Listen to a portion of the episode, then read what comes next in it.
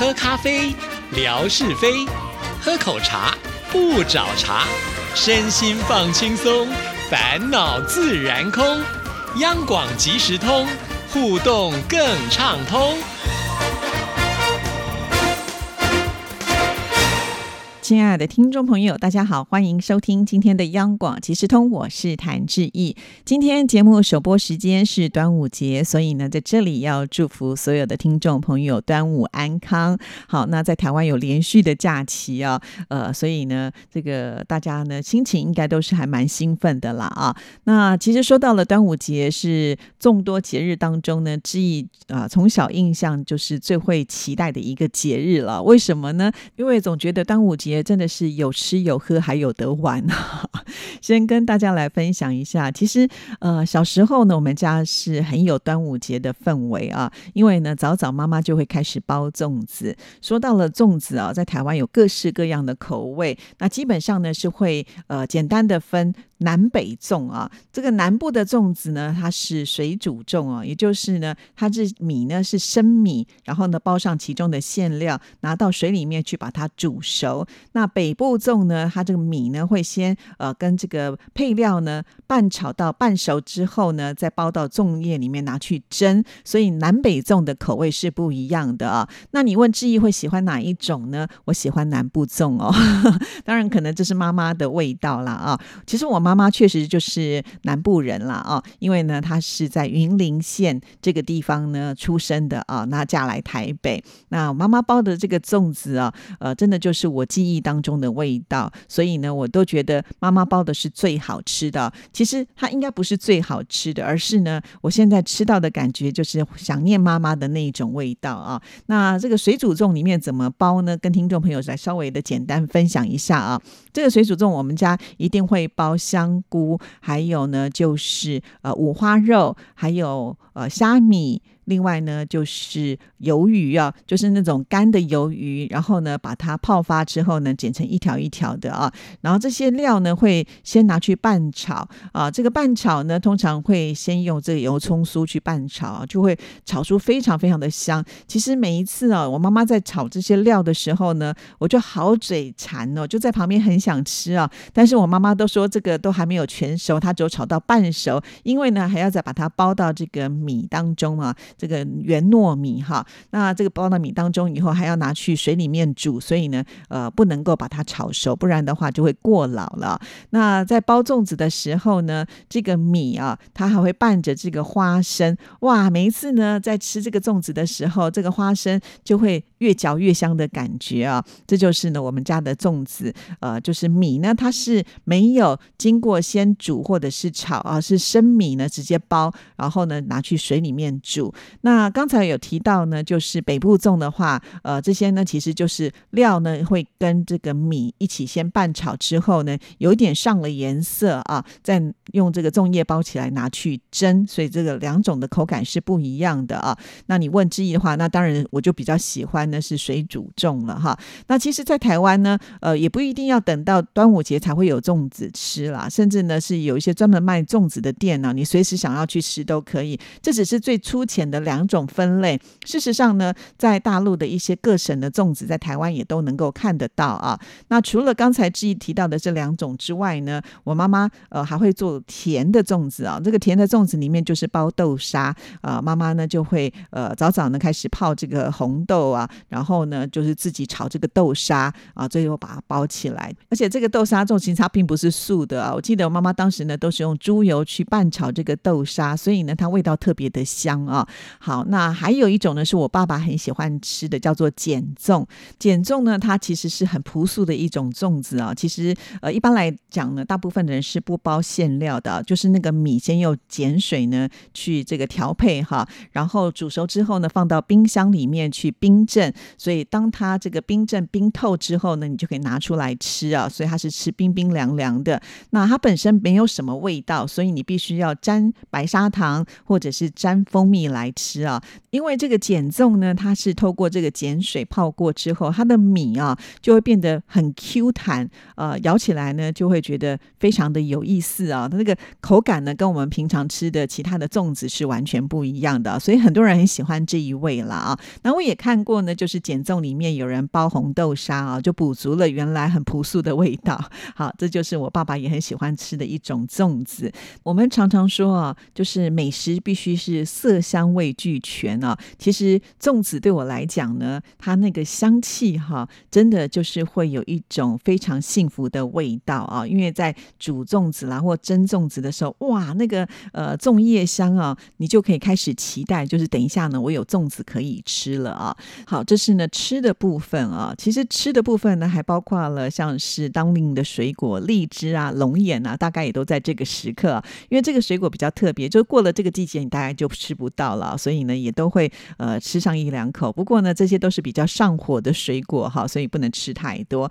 好，那另外呢，在端午节的习俗，在台湾呢，我们家家户户门口大概都会挂上艾草啊。说到了艾草呢，它就是一种呃这个草本的植物，那它有一个很特殊的香气。那挂艾草呢，其实就是意喻着要来辟邪跟防疫啦啊，因为它有特殊的香气，好像是可以驱虫嘛。那我们也知道，端午节过后呢，夏天就正式来临了。那这个夏天呢，因为蚊虫多，也可能会有一些毒害啊，因此呢，就比较容易引发各种传染疾病啊。在这个时候呢，把这个艾草挂在呃门上呢，就是希望能够防止这一些问题啊。所以我就觉得，哎，古时候的这些人的智慧真的是蛮有趣味的啊。说到了这个防疫辟邪，还有另外一项呢，也是在端午节的时候呢会出现，那就是雄黄酒啊。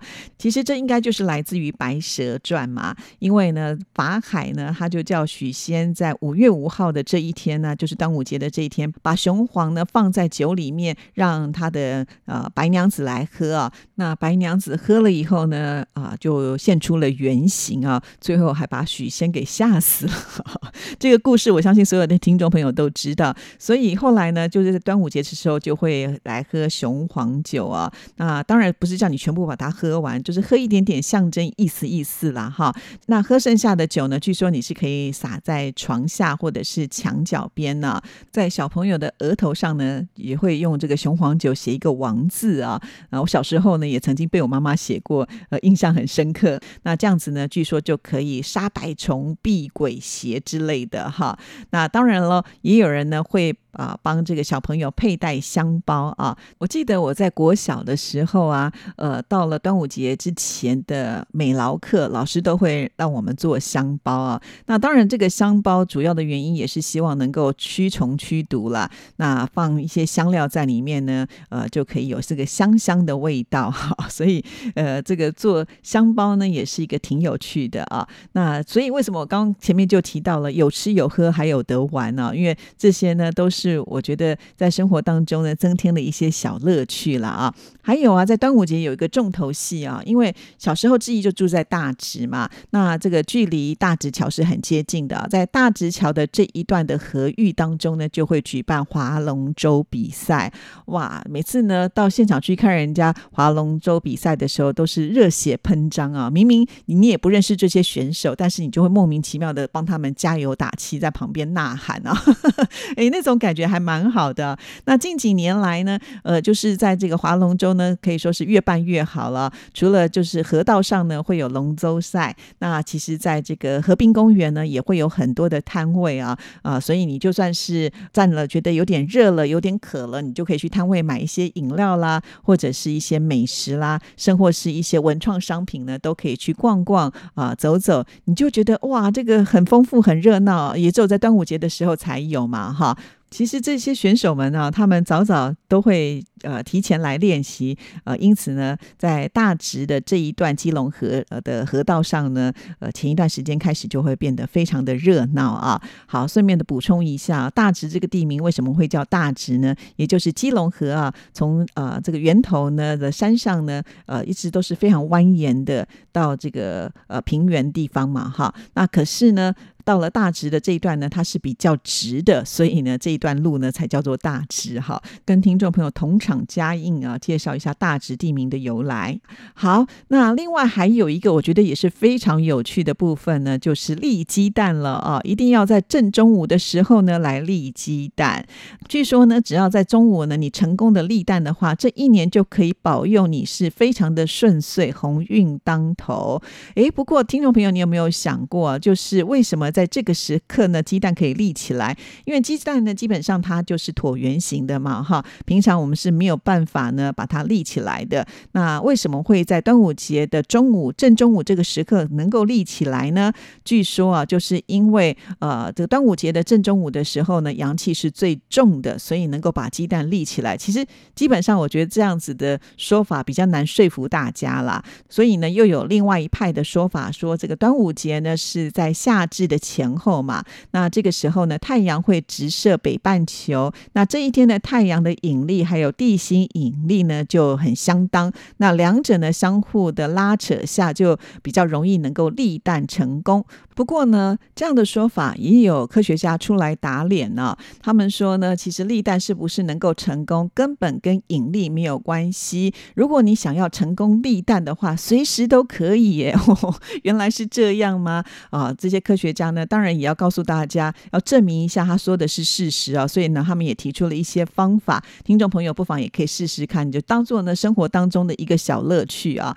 呃，第一呢，你要选择鸡蛋必须是常温蛋啊，冰过的鸡蛋，因为它的流动性呢就比较低，再加上呢它的气势是比较大的，所以蛋黄就比较难维持在正中间。那这样子呢，这个重心就会变得很难抓。那如果你用的是常温蛋的话，而且通常也是比较新鲜，大部分的蛋黄呢都会在这个正中心，而且下方的气势呢比较小，就会比较稳定。这样呢来立蛋是会比较容易成功的啊。再来呢就是重心的问题喽。那科学家他们也说啊，因为这个蛋本身是不规则的球体，所以要把它成功的立起来是真的不容易。那因此呢，在蛋的挑选上，你可以选择外观呢比较没有那么平整的那一颗，然后呢再把蛋往较钝的那一方向呢去甩，让这个蛋黄呢重心往下移。啊，它这样子呢，就可能会呃比较容易站起来了，所以重心也是非常的重要。再来呢，就是摩擦力了。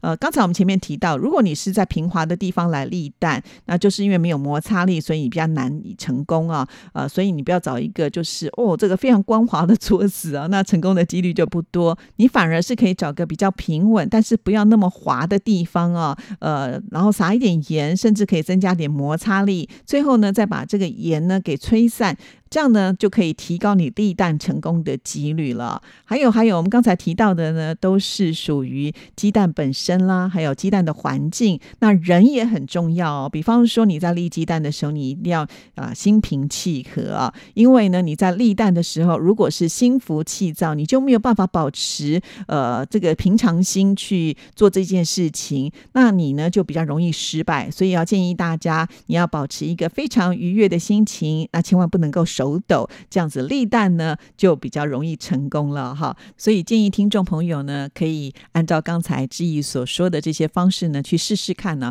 其实不一定要在端午节的正中午这个时刻啦，平常你也可能呢可以立蛋成功哦。因为我也曾经看过我朋友啊，他就真的是好会立鸡蛋哦，经常在社群媒体当中呢，他就会抛出呢立蛋成功的照片啊。不知道他是不是用我刚才介绍的方法了啊？但是呢，在社群媒体当中呢。把把它剖出来，好像有一点炫耀的感觉。毕竟呢，想要立鸡蛋并不是那么容易的事情啊，所以听众朋友您可以试试看。还有啊，就是《白蛇传》呢，在这个时刻呢，又会被大家呃拿出来继续的在播放哈。其实它就是一个好像搭配的节日呢，必须一定要去欣赏啊，要去感受一下。过节气氛的这种感觉了啊！好，这就是为什么我在这么多的节日当中呢，最喜欢端午节。还有啊，因为呃，端午过了之后呢，夏天就真正来临了嘛啊！那你会觉得好像就是一个季节的分野啊，那你就很确定的，接下来你就要迎接这个盛夏的到来哈，因为。在念书的时候，你就会期待的放暑假嘛。那端午节过了之后呢，通常也就是暑假要来临的时刻哈，所以呢就会非常的兴奋。不知道听众朋友呢，呃，是不是也会跟志一样啊，就很喜欢过端午节？那不管怎么样呢，都希望这个端午节呃这些习俗都能够帮助我们在新的一年当中呢，大家都能够更为健康啊，更为正面阳光。好好，那我们今天节目时间。到就聊到这里，谢谢您的收听，祝福您，拜拜。